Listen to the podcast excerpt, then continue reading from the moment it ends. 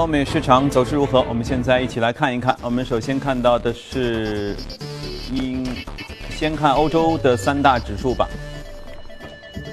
英国富时指数、法国 CAC 指数和德国 DAX 指数均有小幅度的上涨，而且这个涨幅都属于比较健康啊。其中英国富时指数算涨得少的，零点二六七三七零点零三点。具体情况我们来连线一下驻欧洲记者薛娇，请他来做一些介绍。你好，薛娇。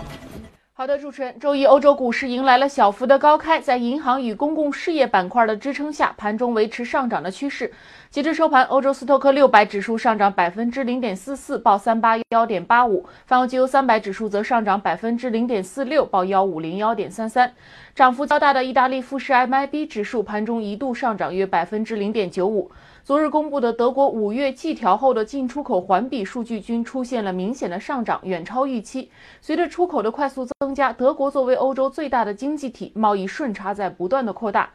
值得注意的是，欧洲央行委员弗朗索瓦周一对媒体表示，欧洲央行可能会在今年秋天就如何调整刺激政策做出决定，从而更好地反映欧元区经济的复苏。同时，也有业内人士认为，虽然缩减量化宽松政策并不是当前欧洲央行讨论的重点，但在九月份的例会上，欧央行可能会更明确地向市场传达出削减 QE 规模的意图。英国退欧方面，欧盟退欧委员透露，对于英国提交的保障在英欧盟公民权利的提议，并没有得到欧盟方面的认可，双方之间仍存在巨大的差异。该官员表示，在公民权利这项最容易达成协议的内容上进展得如此不顺利，让欧盟对于后续的其他谈判更加担忧。主持人，嗯。好，谢谢薛娇。我就发现欧股现在有这样一个特点，大家可以观察一下。每当法国、德国涨的时候呢，通常英国涨幅是他们的一半；下跌的时候呢，比如如果都是负值的话，哈，那么美呃英国的跌幅往往是法国或者德国的两倍。这恐怕也一定程度上反映了英国在退欧这件事情当中给市场带来的一定的拖累的作用，哈。当然了，呃，美股看点也很多，呃，接下来我们就要和嘉宾来和您仔细的分析一下美股接下来还有多大的上涨的空间，因为数据各个方面看上去还真的都是挺好的。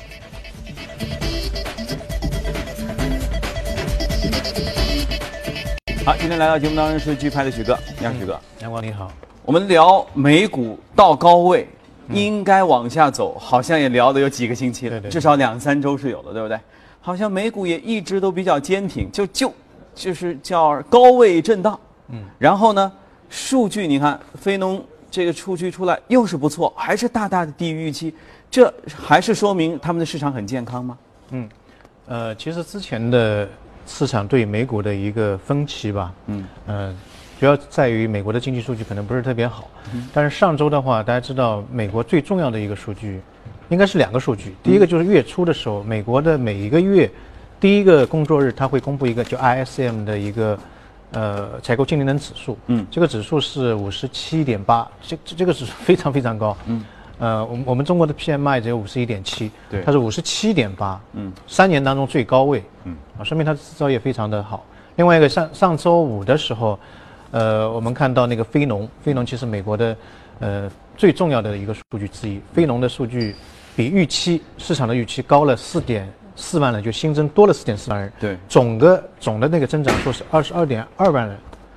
这个是一一扫之前的阴霾，因为之前的话，前一次的话公布出来的数值是低于市场的预期比较多的一个差距。嗯，所以市场当时认为，哎呦，这个数据也不好，然后特朗普新政又是不太不太好，然后那个 P E 值又是。过高，三个因素叠加起来，美股应该跌了。嗯，但是实际上我们看可以看到两个数据，这个采购经理人指数和就业市场这两个数据都是非常好。嗯，以前有人把美国经济比成一个一架飞机，那么这个飞机的两个翅膀是什么呢？一个就是 ISM 那个数据，就月初就第一个工作日公布的；另外一个就是就业市场，就非农数据。嗯，如果这两个数据好的话，说明整架飞机它飞得非常快。嗯，而且整个经济的这个内在的质量。非常的好，嗯，另外一个呢，就是以前一直被市场诟病的，就是，呃，参与率，就业参与率，就美国人现在不愿意，呃，参与到这个劳动力大大军当中来，但这个数字也出现了一一些好转，嗯，所以大家一看，哎，还是不错的。你看整个市场，美国无论是这个制造业还是那个就业都是不错的，所以整个信心又有点回来。当然，呃，周五数据也有一个瑕疵，这个瑕疵就是。呃，市场之前一直认为美国经济不是特别好，但是耶伦站出来他说，我对美国经济非常乐观，原因在什么地方呢？哎，那个薪资在增长，而且幅度比较大。薪资增长的话呢，呃，工薪阶层就是有钱了，对，有钱他就要去交做消费，消费的话就会带动通胀，通胀的话就会带动这个利率的一个调升啊，这这个就比较合理的，就未来的一年，不是一呃未来的时间呢再加息一次是非常正常的。嗯，但在周五的时候，我们看到它的薪资增长只有二点五，二点五也不算很差，但是没有到一个让市场非常惊愕的，或者像非农数据出现一个非常大的一个跨升。嗯，所以市场就是一直觉得很奇怪。你看，所以经济数数据非常好，但是好像这个老百姓的这个钱夹的、呃、没有市场预期的那么大。嗯，但是。呃，我我也看了一篇分析文章，他说目前整个美国的这个市场，或者说美国整个人口的结构呢，呃，老龄化比较重。以前整个美国经济呢，主要是它当中有根轴，就是婴儿潮。二战以后，美国人没事在家里就生孩子嘛。嗯。从四六年到六四年，就有一大波就业人口都来对，了。很多很多的那个小孩子出生，所以这一帮的就业人口就带动美国经济，包括当年的麦当劳、肯德基，啊、然后呢那个牛仔裤，然后呢那个财经杂志，然后共同基金，就随着这帮人走的。嗯，但这帮人到现在为止，大家可以看到，一个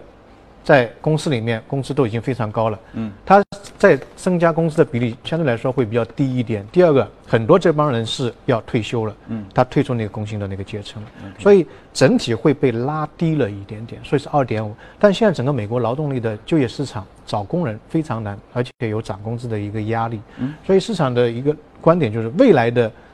两个月到三个月时间，大家可以看到它的薪资水平会出现快速拉升。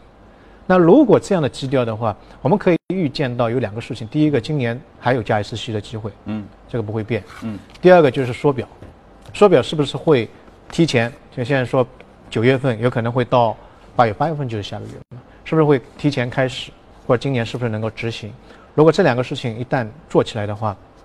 那么对于全球的经济或全球央行的一个带动行为，呃，那都会是比较大的。那么第二个呢，我想聊的是呢，因为已经到了七月份嘛，六月份刚刚过去，今年上半年的整个全球市场的一个大类资产的表现，我们可以看到，今年上半年其实，呃，基本上做什么都赚，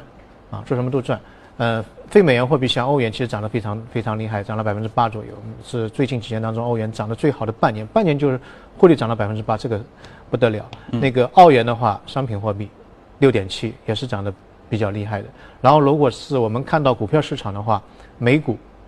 呃，标普五百涨了百分之八多一点，欧洲跟日本也就百分之三到四，这个幅度也是比较厉害的，因为只是半年的时间啊，半年的时间。但那个大宗商品当中，嗯、黄金应该是涨了百分之八左右，不到一点点，呃，涨得最厉害的是八金，黄金怎么会有百分之八？你看我们这儿不是线很明显吗？就是从那儿一直就下坡下到现对，在。它从年初到六月份，现在是七月份了，七月七月头的时候开始跌下来的。啊，年初到到六月底，六月三十号的时候，呃，我们去看那个 K 线图，它是涨了百分之七点，好像七点八左右。啊，涨得最厉害的是巴金。嗯啊巴金呢，它它的主要的原因就在于巴金，它是一种非常重要的工业原料，它是放在哪里哪哪里呢？就是那个汽车的尾气，对，它是净化的一个作用，涨了百分之二十二。嗯，这这这个幅度是非常大的。所以今年上半年做投资其实还是一个非常好的时机。嗯，但是我们觉得今年下半年的风险有可能会比较大一点。嗯，因为市场的话，我们去看前几年都是这样的，上半年涨，下半年就跌。嗯，啊，上半年跌，下半年就涨。去年的话，二零一六年也是这样，上半年的话，中国的垄断，然后石油价格跌得非常低啊，然后下半年就开全全全球的股市就开始出现一个上涨。所以今年下半年，我个人认为，第一个上半年的涨幅当中有两个东西是跌的，第一个是美元指数下挫的非常厉害，嗯，上半年跌了百分之六点六，嗯，所以你把美元指数去掉，因为美元指数是黄金、石油的一个标价货币嘛，嗯，美元跌了，那么这些价格就会上来了，对。啊，它有更多的标价货币标价。如果说去把美元的下挫这个因素去掉，其实我们可以看到，像欧元啊、那个澳元啊，包括大宗商品啊，它的涨幅其实基本上是非常少的一点点。嗯，如果今年下半年美元指数出现一个反弹，那么对于这些大宗商品也好，货币汇率也好，可能是会一个比较大的一个影响。另外一个，我们观察到，呃，有一个指数叫波罗的海的货运指数，嗯，那么这个指数今年上半年跌了百分之六，说明全球的整个贸易状况并没有太大的改善。去年年底其实是有大幅度的反弹的。对，现在八百八十左右，但是也是非常低的，因为在零八年的时候，次贷危机之前，这个指数是一万一千八百点，嚯，所以现在去年跌到最低的时候二百九十点，嗯，呃，基本上跌光了，嗯、所以波罗的海这个海域上面商船基本上没有，对。海盗都没有了，所以我们开场的时候说，董建华不得不把旗下的这个资产都要售卖掉，对。啊，都是因为这个整个的航运业都不景气。哎，对，航运业就代表着整个全球的一个贸易的一个状况，对，说明整个全球的这个复苏表面看上去还是非常好，美国经济也好，欧洲经济也好，我们谈了很多，对啊，但事实上它的整个贸易状况没有好像不是特别，想象中的你看石油吧，石油价格还是跌。对，啊，整个需求还是不不是特别旺盛，石油是工业的血液啊，所以这是一个我个人认为下半年我们要要小心一点的一个一个事情，可能是一个黑天鹅。我们所有看到的像德国大选、法国大选、欧洲大选，可能都不是黑天鹅。看得见的都不是。对你想不到的才是可能潜在的一个比较大的黑天鹅事件。所以下半年，呃，我觉得还是要稍微谨慎一点。特别我们看到现在全球的央行都在，呃，无论是缩表也好，升息也好，嗯，对经济其实并不是一个非常大的一个利好，在经济不是非常强健的时候，嗯嗯，这是一个风险。所以今天就是说，我感觉像呢你说的，其实有有大概两个大的点，一个是美国的经济目前看上去其实比想象中的要好，所以很有可能八月就快一点的话哈，八月说不定就缩表，九月说不定还要再加一次息。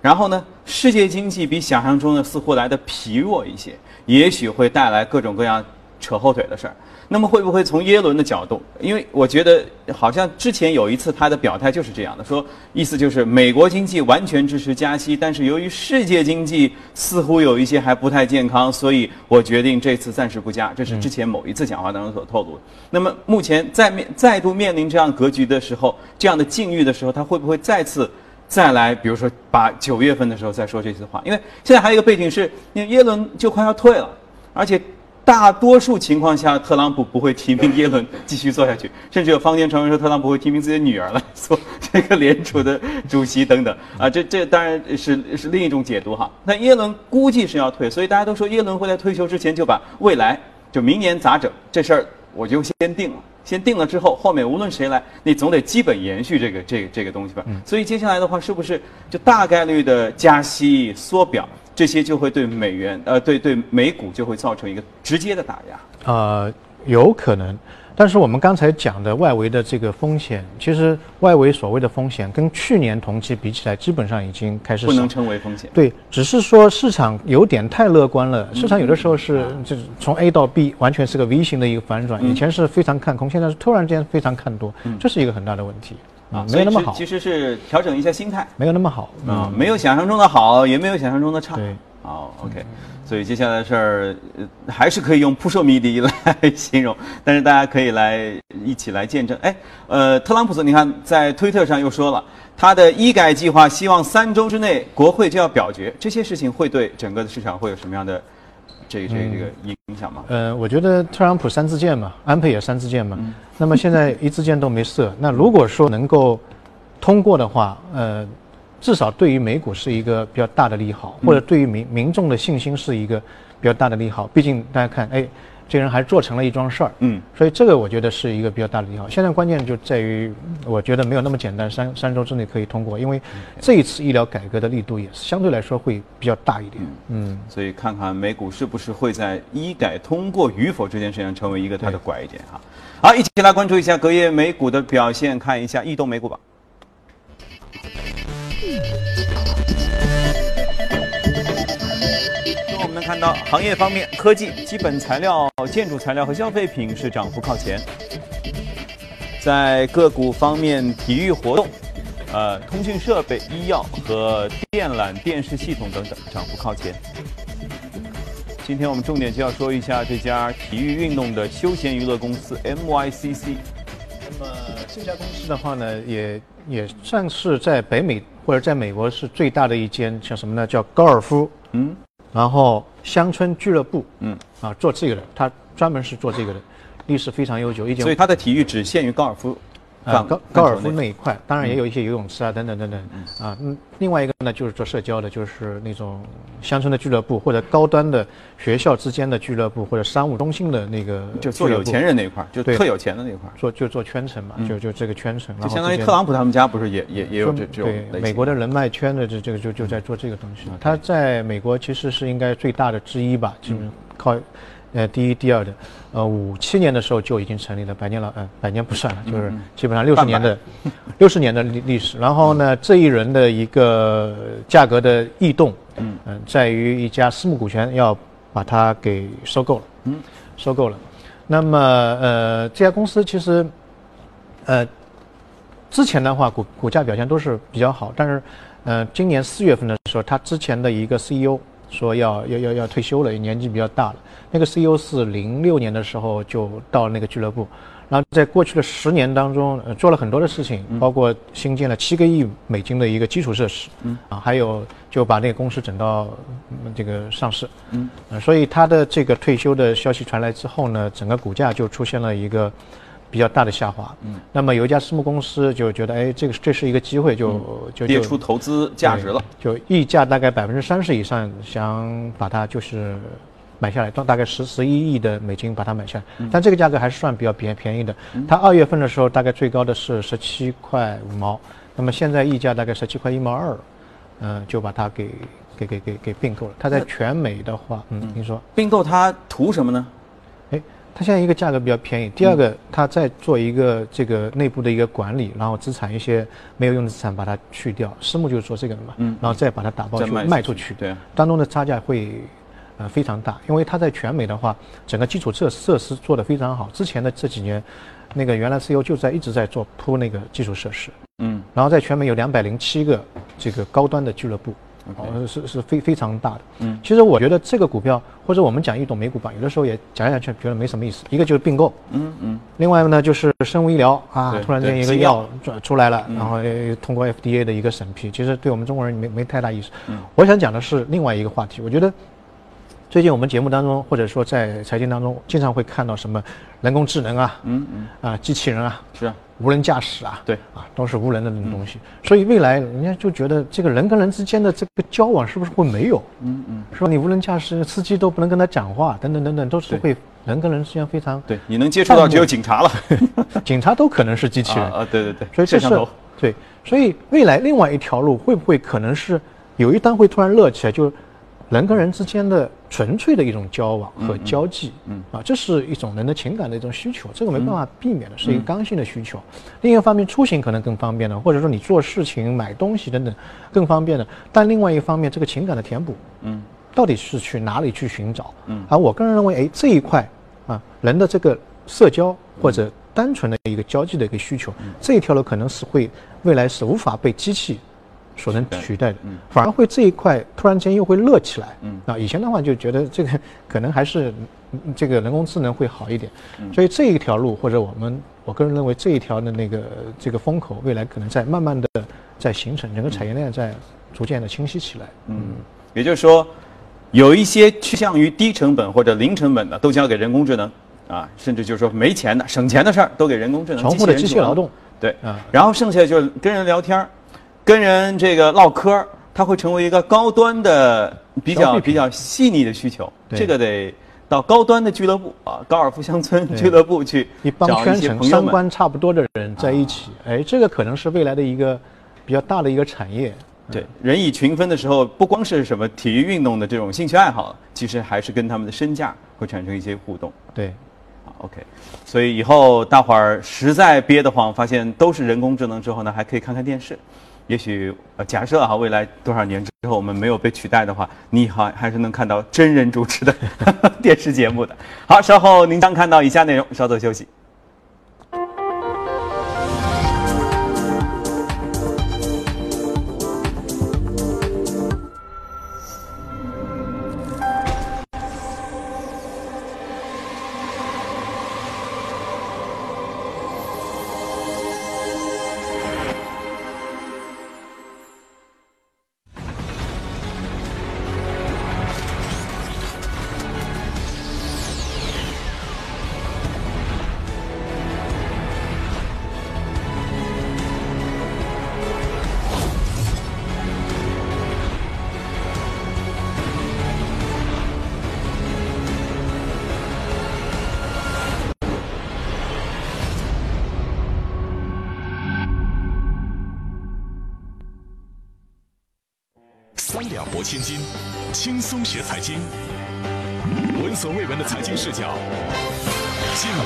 的经济知识，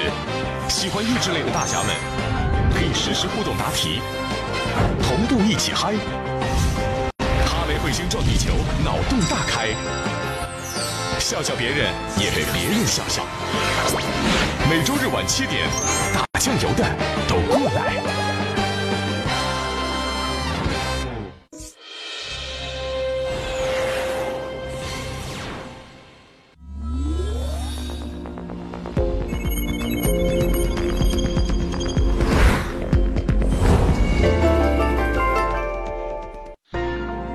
享人生由你我带冠名播出。越懂得欣赏，越被人们欣赏；越懂得放下，越收获的更多。从仰视到平视，从精彩到多彩，商业大有可观，商业大有可观，生活小亦精彩，生活小亦精彩。敬请关注每周日晚八点第一财经，我的纯享人生。纯享人生由你我带冠名播出。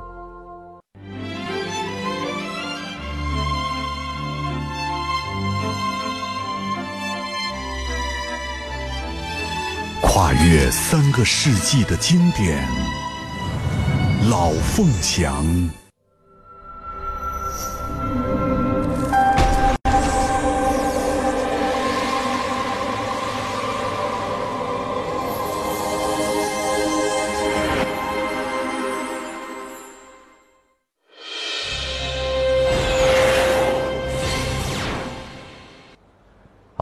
看一下公司方面啊，首先是美股，周一呢，Snap 收跌了百分之一点一一，报在十六点九九美元，这也是首次收在了这个十七美元的 IPO 发行价的下方。另外呢，美国的休闲服饰品牌 AF 结束就潜在交易进行了谈判，这个消息公布之后，昨天股价呢是重挫了百分之二十一点一三。据外媒报道，美国电子产品零售巨头百思买的股价在周一盘中大幅下跌，接近百分之七。这主要是受到有关媒体报道说，亚马逊计划推出其自有的电脑技术服务商。这是美国著名的电脑技术服务商百思买公司呢，在二零零二年收购了这一大公司，为了消费者提供全国性的统一电脑技术服务。CNBC 报道说呢，太平洋能源和啊大平原能源和西星能源周一。正式达成了对等的合并协议，交易的总估值达到一百四十亿美元。另外，在日前召开的二零一七微软全球合作伙伴大会上，公司 CEO 萨提亚宣布将啊推出与过去不同的一个工作呃工作场所的解决方案啊，总体呢形成一个整体的解决方案。萨提亚表示呢，微软三六五中嵌入了人工智能技术。不仅可以提升企业的运作效率，同时可以提升安全性。那目前呢，微软三六五分为两个版本，一个是企业版，一个是商业版。萨提亚表示呢，这个产品的重点对象是中小型企业，赋能该类企业与大型企业相同的工作场合的技术能力。另外，四号到九号，两万一千名菲亚特迷在意大利多地举行了盛大的活动，庆祝风靡全球半个多世纪的菲亚特五百六十周年纪念日。一九五七年七月四号，菲亚特品牌旗下最为重量级的一款明星产品——第一代菲亚特五百，在意大利都灵正式上市，因其小巧可爱的造型与出色的动力配置，博得很多人喜爱。成为历史最悠久的微型车，这款传奇意式小车在随后二十年的生产周期中，累计销售近四百万辆，成为了名副其实的意大利乃至整个欧洲的国民车。菲亚特五百诞生至今，经历了十一个版本的更迭，其圆润的外形维持不变。庆祝活动上，菲亚特五百车主们驾驶各自的爱车，再次组队主宰了路面。好，公司方面消息就是这些。以下呢，进入我们今天的美股放大镜。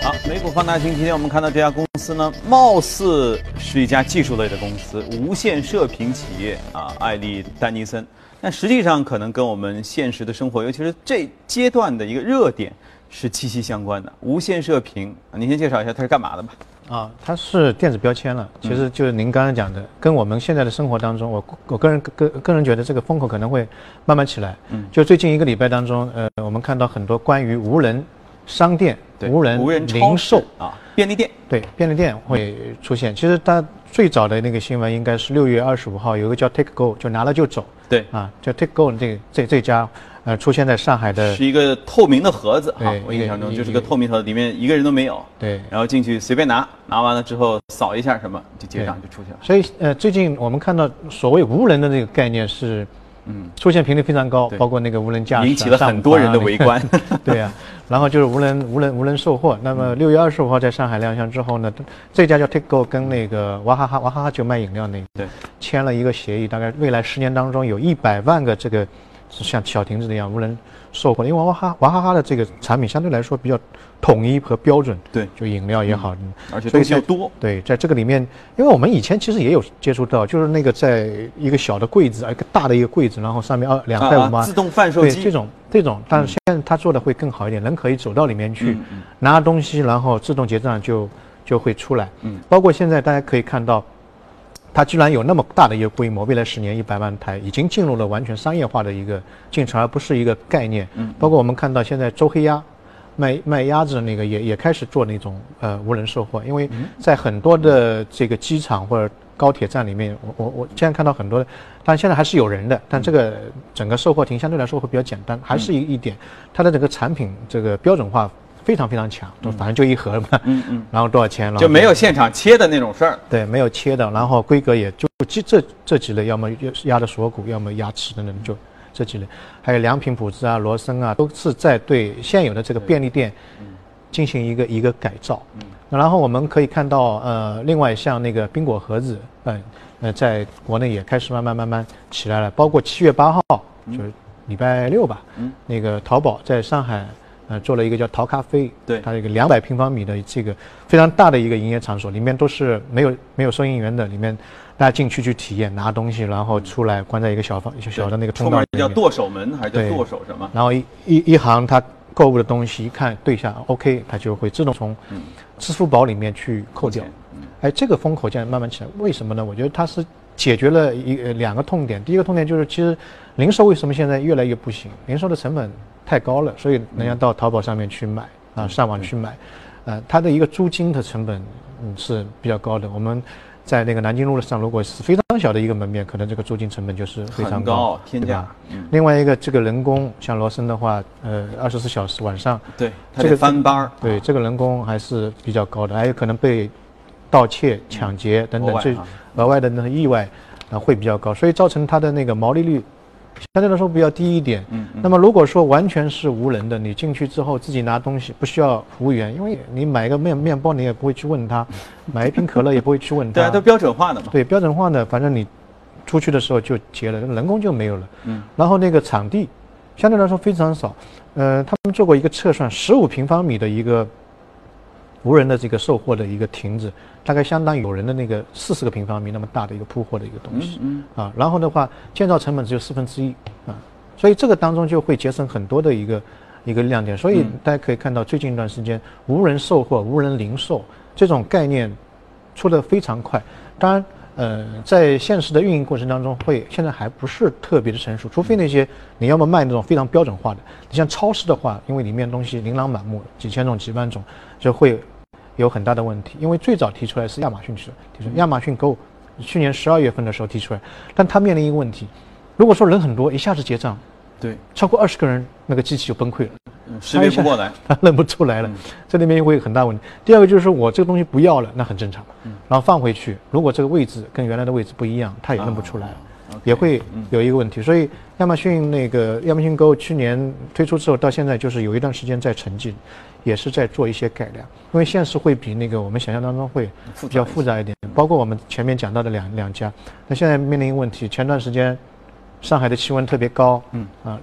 烈日当空，那么我们那个那个盒子其实就是一个铁皮嘛，嗯，那么太阳太大的时候，哎，里面的东西就化了，嗯，巧克力化了，甜甜圈就化了，嗯，啊，这个时候进去的话，里面温度比外面高四度，就像洗桑拿一样的，哎，这是会造成很大的问题。嗯，所以我们可以看到，哎，这些东西出现是出现了，但是它真正可能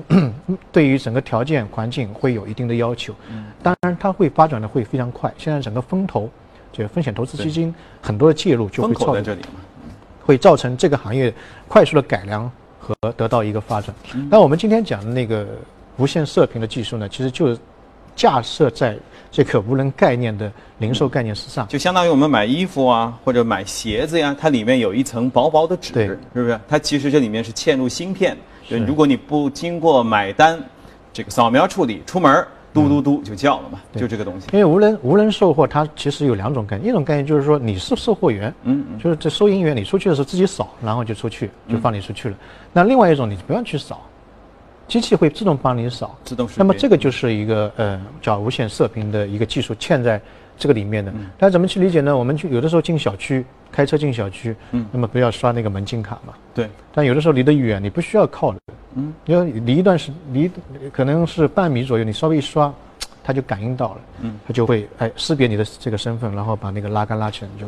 开进去，嗯，这就是现实生活当中用到，其实也是非常多的。它是一九三零年就开始发发明这个技术，一个就是它的一个信号的扫描，但你持的那个卡或者你那个标签，其实它没有电源的，嗯，它扫到你之后，它会自动的激发你的这个数据回传，回传之后来进行对这个物体的。呃，描述的少，这个识别价格的识别在那的一个一个识别，所以这个技术其实，呃，现在来看是应用的是相对来说会比较多一点。嗯，那么我们今天讲的这一家企业，大家如果有兴趣的话，可以去看一看，还是非常好的一家企业，它是全球做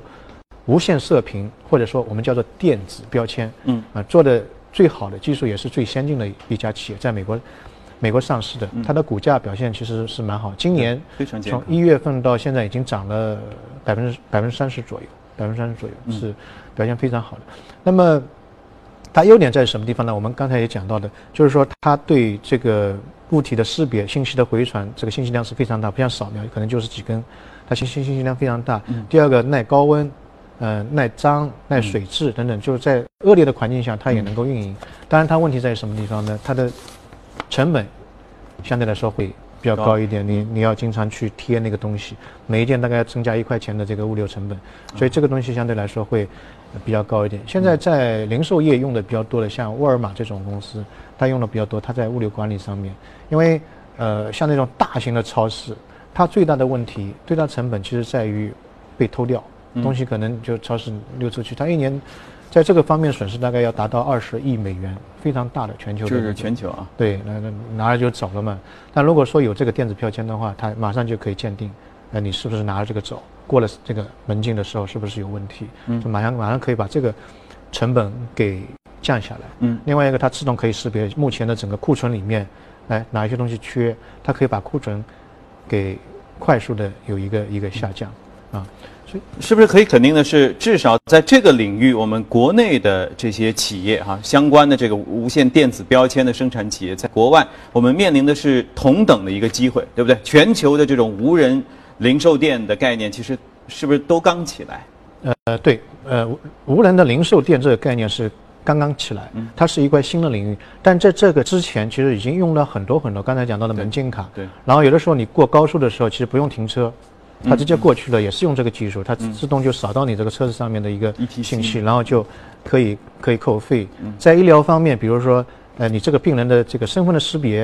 然后这个药的识别，然后这个病人的身份跟这个药的匹配，确保你不会吃错药啊，这也是一个 现在用的非常多的。然后这个病人的档案管理等等，呃，这个方面其实应用的已经非常非常成熟的这一种技术。OK，那么我们国内的一些相关企业，他们的掌握的技术水平啊。和这个这家公司之间有有有差距，当当然有差距，因为很多专利就在这家公司里面。然后另外一个就是还是在于一个制造成本，嗯，因为在国外的话，这个制造成本已经开始慢慢降。前几年的话非常高，高的话有很多门槛就不能进入。对，你买一个甜甜圈两两块钱，你这个标签可能要一块钱，那就很贵。如果能够降到一一毛钱或者更低的水平的话，完全可以 cover 掉人工的成本或者租金的成本。嗯，那么这个时候大家可以看到整个商业模式的推广或者风口的形成会。呃，非常的快捷，那不贴标签，那上那个产品本身上面不是自自带二维码或或那个条形码？这个就是一点零，一点零版本就是自己扫嘛。你出门的时候自己扫，就你就变成一个收银员了，自己扫一遍。嗯。啊，但是如果人多的话，前面那个人不会扫或者没扫到，就是会造成很多的问题。所以这个偷了。对，电子标签我觉得未来是一个比较大的风口。另外一个，我看了一下国内的这些相关企业，嗯，目前的整个。股票的价格没有出现一个比较大的上涨，相反，美国的话，这一类企业现在正处于一个慢慢慢慢而且快速往上走的一个趋势。嗯，OK，呃，反正就像我们前面许哥说到的，无人这个便利店。还只是一个，应该也应该算整体就算一点零的一个版本吧，只是一个新鲜时髦的玩意儿。从体验的角度，我觉得其实挺好玩儿哈，可以去体验几次。但是用过之后或者长久以后的这个风，能够把它吹得多高、多远和多大啊？我们拭目以待。好，接下来时间我们再交给李信。好，以下呢我们关注一下商品市场的情况。十号收盘。纽交所八月交货的精制原油期货价格上涨零点一七美元，每桶收在四十四点四美元。九月交货的伦敦布伦特原油期货价格上涨零点一七，收在每桶四十六点八八美元。九号呢，世界石油大会在土耳其的伊斯坦布尔开幕。本届石油大会主题是建立一条通往未来能源市场的桥梁。第二十二届世界石油大会在伊斯坦布尔会展中心召开。包括五十多个国家的部长级官员、五百多个世界著名能源企业的首席执行官，以及六千多个代表团在内的约两万五千人将参加此次大会。本届大会的主题是建立一条通往未来能源市场的桥梁。会议着重研讨页岩气、绿色能源等新能源对未来世界能源市场的影响。同时，石油输出国组织欧佩克成员国和非欧佩克产油国将在会议上就减产协议的落实情况进行磋商。那会议期间呢，科威特石油大臣表示说，利比亚和尼日利亚可能很快会被要求缩减原油产量，力争帮助市场重新平衡。今年呢，利比亚、尼日利亚自豁免了全球原油减产协议以来，一直在提高着产量。另外呢，麦格里分析师将2017年下半年 WTI 原油价格的预测从56.75下调到了52.15美元，将2017年下半年布伦特油价的预测从每桶58.75下调到了54.15美元，同时也下调了2018年和19年的油价的预测，原因是到2020年之前，世界各地将生产、装载和出售的石油太多。再来看一下黄金期货市场交投最活跃的八月黄金期价，十号比前一交易日上涨三点五美元，收在每盎司一千二百一十三点二美元。九月交割的白银期货价格上涨二十点四美分，收在每盎司十五点六二九美元。十月交割的白金期货价格下跌二点二美元，收在每盎司九百零一点九美元。